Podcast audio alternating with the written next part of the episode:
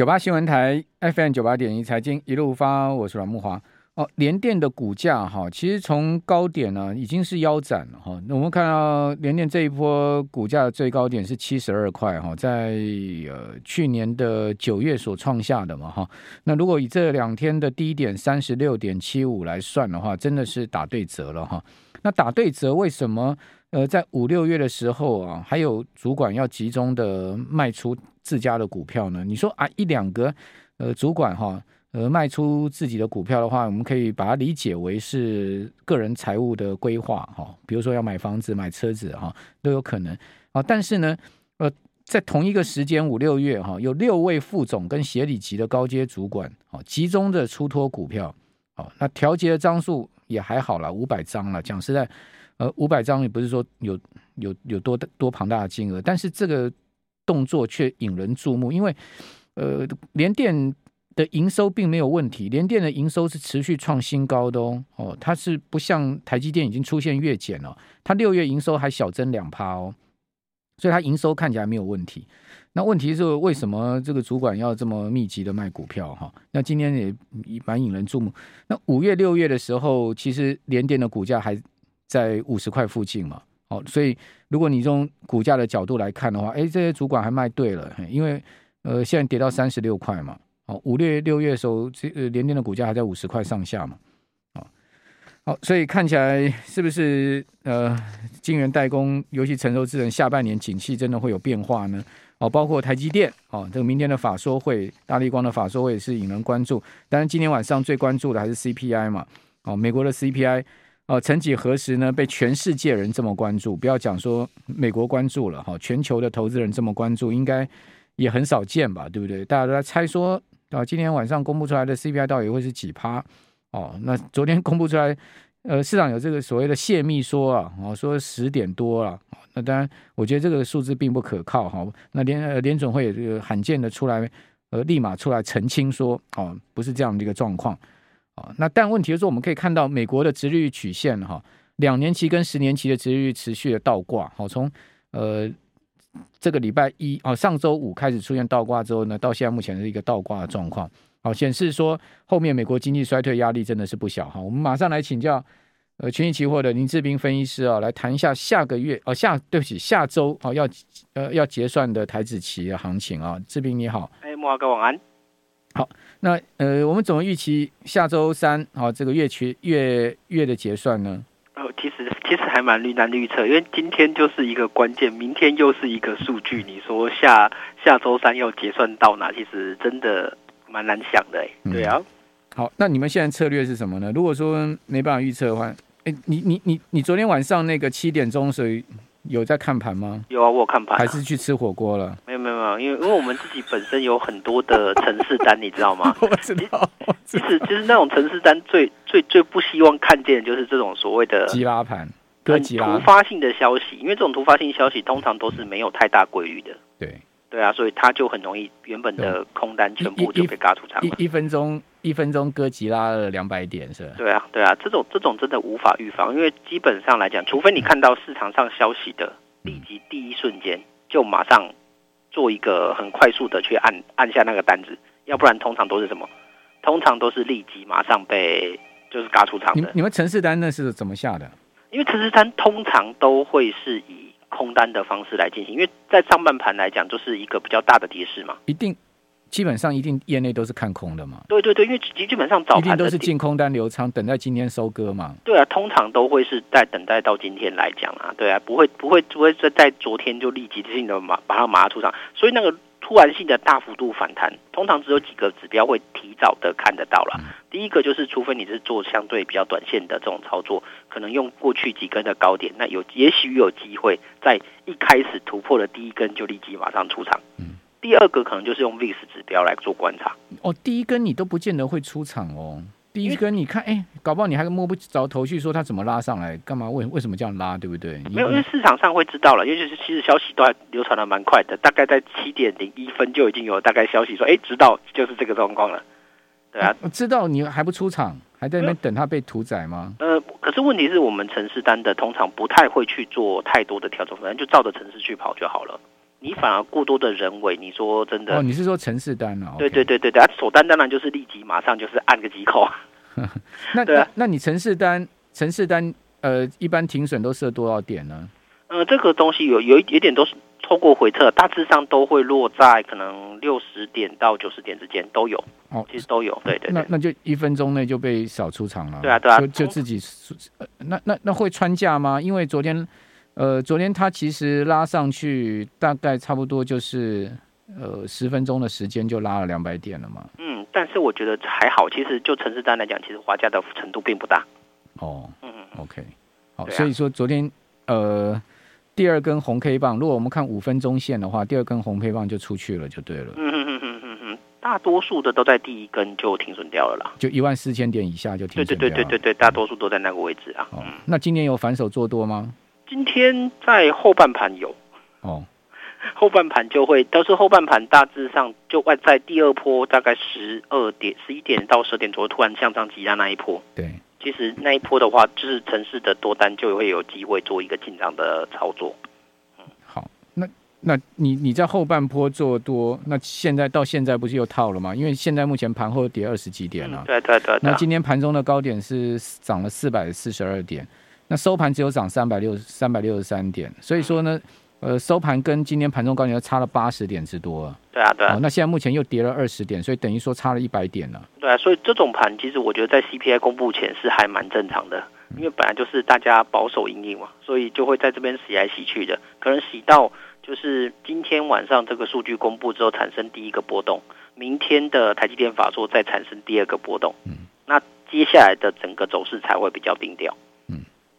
好，所以过明天台积电法说会完之后，好，这个变数才比较少，就对了。对啊，市场上变数就是人家美国的财报的表现。那我觉得这些大家应该都是悲观预期的比较多。嗯嗯嗯，因为接从大概年初到现在，大家都是对于通膨的这个预期是相对的吃的比较紧的。嗯嗯，所以大家本来就会对于说接下来下半年可能大家购物欲望会降低。嗯。那购物欲望降低，本来就会影响到企业的获利啊，嗯，所以大家都会悲观预期。但是我觉得大家不用担心，你知道吗？因为当市场上的预期在做调整的时候啊，其实就会让这个悲观的预期变成提早发生，而反而在公布财报的当下，符合预期的情况而出现拉抬的行情。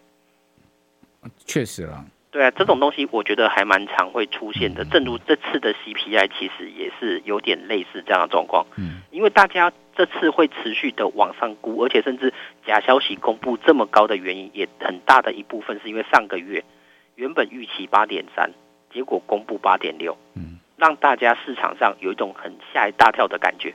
嗯，那所以在这个月大家在做预估的时候，就会把上一次的经验考量进来。那甚至会把预估值往上调升了一点点。嗯嗯。那这样的调升出来的这个八点八的数据，会不会就反而比较容易去达成符合预期的状况？嗯嗯嗯嗯。这个是我就想说，哎，整整体推估的情形。所以呢，今天要去在高于预期的情况的这个几率，会比上个月来讲还要更低。OK，好。不过美股昨天确实有被这个所谓的假消息吓到哈。呃，美股昨天收盘哦。标普跌百分之零点九，道琼跌百分之零点六，哦，纳萨克指数跌幅将近一趴，哦，四大指数只有费半涨百分之零点一八的幅度嘛，哦，所以也这等于说 CPI 这个假消息也是对美股尾盘有造成呃下杀的一个情况。没办法，因为市场上太在乎这个数字了。好，那另外呃，美国十年期国债殖利率啊，在呃最新一个交易日啊，它最深的时候跌了九个基点哈，失守二点九哈。那失守二点九，那殖利率有往下掉的情况哈，跌破三趴哦。不过呢，呃，两年跟十年期国债殖利率持续倒挂哈。那另外油价崩掉哈，油价呢是收盘跌了八点四趴哈，美油跌了八块多美金一桶啊，哦，这个跌到真的是失守了九十六块美金了，已经跌到两百日均线了哈。那另外布油呢也跌了七点六趴，失守一百块美元的重要整数关卡，这两个重要期油都创了三个月新低。那那油价的下跌为什么没有人激励美股呢？因为油价的下跌，我觉得都一部分是因为拜登去拜访了这个中东国家，要给一些些的一个表现，再加上因为中国本身的清零政策，其实也有部分的影响。那这些都是会对于整个经济层面来讲，不见得是有正负效应的，就是中国清零可能也是一个负面效应产生。那你 CPI 下降是比较慢的这个速度，所以两个相相抵消下，它就没有太多的激励效果产生啊。中国今天公布出来进出口的情况哦，大陆对那个呃最新一个月的油的进口是大减哦，哦减了十好，我都没记得是没记错了十几趴啊。如果等一下有看到实际数据，要跟听有没有报告？哦，这个呃原油进口是大减哦，就你刚刚所讲的嘛。经济运行降降温嘛？对对对对对对，这个都还是有影响的。嗯，好，那呃，现在目前的趋势，中长线的趋势还是看空吗？还是怎么样？哎，我整体来讲，我可能会看到九月其实才会来做比较大的判断，因为其实现在目前的这个时间点，大家都一直在等待一件事情，就是 CPI 的转折啊。嗯。对 CPI 转折还没出现之前，市场上其实大部分的资金不是不太不太敢做太激进的布局的啦。好，所以最好的就是维持横盘了。中国六月原油进口年比减少十二点六趴，我们这边休息一下。九八新闻台 FM 九八点一财经一路发，我是阮慕华。啊，中国大陆今天公布出来六月进出口的数据哈，那同时我们可以观察它的原物料进口的情况哈。六月原油进口量年比大减了十二点六趴哈，大豆进口减了二十三趴，这减的是更多的情况哈。好，那这个是在大陆的消息部分哈。另外，我们再看一下，呃，纽西兰今天是连续三个月哈升息五十个基点哈，纽西兰。呃，也感觉到这个强大的通膨压力哈。呃，现在目前的利率呢是来到二点五喽。哦，纽西兰来到二点五，哦，这可说是两千年以来哈纽西兰央行最激进的紧缩周期。哦，这也是纽西兰央行去年十月哦把基准利率从历史最低点的零点二五哦上调以来，呃第六次的升息哈。刚讲说连续三次都加息五十个基点，就是一点五个百分点了。哦，那但是呢，从呃去年十月以来哦，哦，纽国央行已经是连续六次升息了哈。另外，我们刚刚也有讲说，呃，韩国央行啊，今年是史上第一次升息两码的哈。这个升息的这个力道也是非常强劲啊，所以韩国现在目前基准利率超过两趴了。好，好，这各国的央行啊，都是持续在往上抬高利率的哈，包括美国联准会啊，月底又要再次抬高利率。好，那另外呢，我们也要关注美国的财报嘛，哈。美国银行警告说呢，投资的人应该为接下来的财报季做好准备哦。哦，美美国银行的看法是说，坏消息可能即将来袭啊。好，那美银在周二最新的报告中，他又警告说呢，今年第一季度市场呃需求疲弱的企业数量哈，较去年几乎增加了一倍。哦，这是第一季哈，就是 1Q 的财报。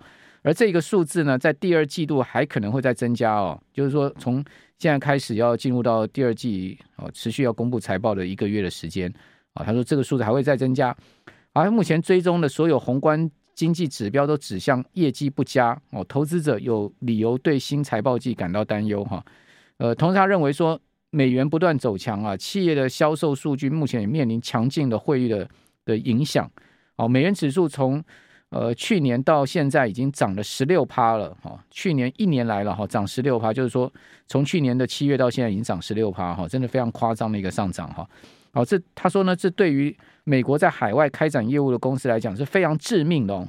他用非常致命来形容，他说可能会拖累啊，他的销售增速啊，至少减两个百分点。哇，这个减的是很明显了哈，减了两个百分点，所以呃，听众朋友可能你要特别注意哈，如果你手上有美股哈，你就看看一些呃，你的你的美股它是是不是这个全球运筹的公司啊？如果是全球运筹的公司的话，恐怕财报在汇率上面的压力会不小哦。哦，同时美银也警告说，面对经济衰退，美国科技股可能不像投资者想象那么具有防御性哦，而且呢，在去全球化的背景之下。哦，这个是一个另外一个重点哈。这个呃，今年以来，这个全世界都在大打这个所谓去全球化。哦，那去全球化一定会使得生产成本上升，而且生产效率下降哈。这是一个致命伤了，我认为了哈。那科技公司面面临巨大挑战哦，软体、半导体、啊网络还有硬体行业的发展前景，在美银的看法上面，他认为非常暗淡。而相对呢，房地产、材料还有能源呢，可能比市呃可能会比市场的整体表现来得好一点啊，但我觉得房地产我我个人看法也未必了哈。但美银是认为说房产啊，还有这个 material，还有这个 energy 这几个板块可能会跑赢市场。好，那如果说市场跌八趴啊，它跌五趴也算是跑赢市场嘛，对不对？好，那我们接下来请教前期期货林志斌分析师啊，志斌呃，你你你同意美林的看法吗？呃，基本上来讲是同意他的看法的啦，因为这些我们现在都要用这个国际大投行的报告，这个就不是我们的意见，好，这个国际大投行的报告，对对对对，我们引述他，所以我们可以讲我们同意不同意就好了，对对对？对，因为基本上这些影响系数绝对都是存在的，这也是大家接下来一直看坏这个市场的最主要原因嘛，嗯，对啊。好，那你还觉得什么因素我们可以要继续关注的呢？呃，因为其实，在整个美国除了美国的部分之外，其实还有一个地方，其实大家都一直热度都不高，但是那个地方我觉得其实都还蛮危险的，就是欧洲。哦，已经欧元对美元跌到二十年来的低点，一比一平价了。对啊，一比一平价，大家都还不担心呢。其实，其实大家在在整个关注度上来，对它都一直没有把它拉得很高，尤其是在接下来从因为现在从现在开始嘛，七月十一号开始到七月二十二号是。普丁，俄罗斯把北溪一号关掉的这个时间呢？哦，是，来讲一下这个影响性。对，因为这个关掉之后，他就有权利说，我现在在做系统的维护，维护之后要给要不要给你百分之百，是看在我普丁的面子上，哎，嗯，就是我要放给你多少是我决定的。嗯，所以现在德国是 现在很担心呐、啊，他自己怕他如果假设供气接下来到七月二十二没有办法恢复百分百，甚至给你一路拖拖拖拖到九月的时候。我接下来已经要进入冬天了，嗯那冬天就跟台湾一样，就是台湾是夏天怕热，欧洲是冬天怕冷啊。嗯对啊，没有没有这些所谓的供气来做维运的话，其实不管是人的经济活动都会开始这样，甚至一些重工产业，它本来就是要需要天然气来做所谓的燃烧支应的这些东西，所以汽车产业势必先受影响。嗯然后呢，再来就是所谓的炼油产业，它也会受到影响。那这样的。总体冲冲击之下，整个德国就会扣除大概将近十二 percent 的经济成长。哎，那这个十二 percent 经济成长对于一个国家来讲是致命性的打击。嗯，那是不是就会产生连带的经济衰退的这个可能性？而且经济衰退的这个几乎快贴成百分之百。这也就是欧洲为什么在最近期来讲，很少会提到要快速升息的这个步伐。但他还是，但是他被逼的，欧洲央行被逼的还是得升呢、啊，多少要升一点呢、啊？多少要升一点，但是实际上来讲，美国的如果就经济情况来讲，欧洲其实比美国更惨啊。结果人家美国美国经济美美国升息的速度还比你快，那这个东西通膨来讲，所以欧元才会贬到一比一平。对，才会贬到一比一啊。这贬到一比一的状况之后，大家既然就是觉得，哎，它反正不会有太多事。大家记得二零一零年。欧洲自己本身就发生了欧债危机了，只是那一次大家站得起来而已。嗯，对啊，大家站得起来，觉得、啊、这次站得起来吗？这次我觉得有再一次，他也许就不会那么容易站得起来了。哎，对，整个欧洲现在右边有战争，对不对？对啊，然后左边有首相这个下台，首相要下台，然后中间呢有断气，对。哦，好好，你你说是不是各处都有一些零星的火在燃燃烧？它如果只有一一项一项一项的事项的话，也许大家比较容易去扑灭它。但是现在是各处都在点火，以前的欧洲五国是没有烧到德国自己身上，哎，现在连德国自己都被烧到了。那你说接下来的危机性是不是更强？德国已经有些地方限制洗热水澡的时间五分钟。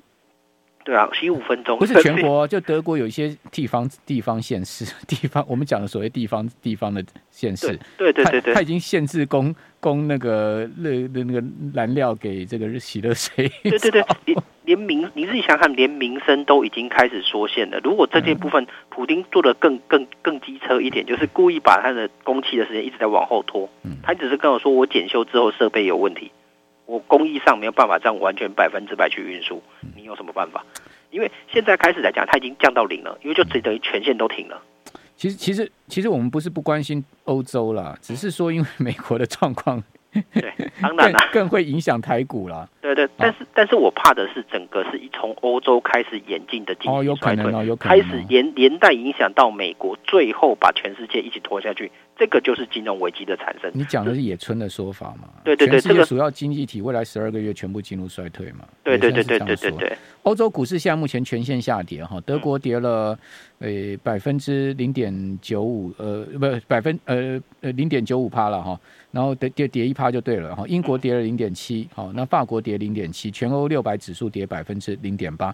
那德国宣布哈，八月停止进口二产煤矿，好，年底禁运二产石油，好，所以德国尽管呢，呃，会被俄国断气的危机哦，但是呢，还很有这个底气哦，好，德国呢已经宣布，他财政部副部长宣布了，好，在雪梨的一个全球能源论坛上说呢，他说呢，从今年八月停止全面啊，全面停止进口俄罗斯的煤炭，好，今年十二月三十号也全面的禁止哦，这个俄罗斯的石油哦，就。呃，那你想看普丁会怎么样呢？啊，普 丁一定一定就是更不爽的啊，就是一定跟你。搞这些小动作有的没有，因为反正战争都打啦。好啦，你你进你进你不进我的那个原油没有关系，我就卖给那个呃，我就卖给 那个那个那个印度啊。对啊，卖给印度，卖给中国，他们这边都需要买啊啊！你你不买，他们会买嘛啊？接下来就是反正会给你气断掉嘛，看你能不能忍受多久嘛。因为主要掌控权还是在俄罗斯身上啊。那那美国的天然气，欧洲呃澳洲的天然气能救欧洲欧欧洲吗？我觉得就不太了，因为毕竟来讲。北溪一号、二号运输太太方便啦、啊，你做德国，你说美国的，它还要过海哎，嗯啊，这这不用讲，澳洲更遥远了，对啊，所以相对运输成本就有落差啦。好，那今天有另外一个消息，就是说有分析师模拟欧洲金融市场末日情景，就讲说俄国全面断供天然气的威胁了哈，这个我们没时间讲了哈，也不用讲了，就让大家知道说已经有分析师这样看，嗯，哦，这个德国的一些大能源公司可能要面临到破产啊等等的状况了哈。好，那今天晚上的八点半钟，好，大家关注 CPI，好，这样也会怎么样影响到呃台子期跟美股的变化，好，会是在关键的这个时刻上面，啊，我们也猜不到什么数字了，也不用猜了，反正都是快快知道了，好，谢谢冰冰哥。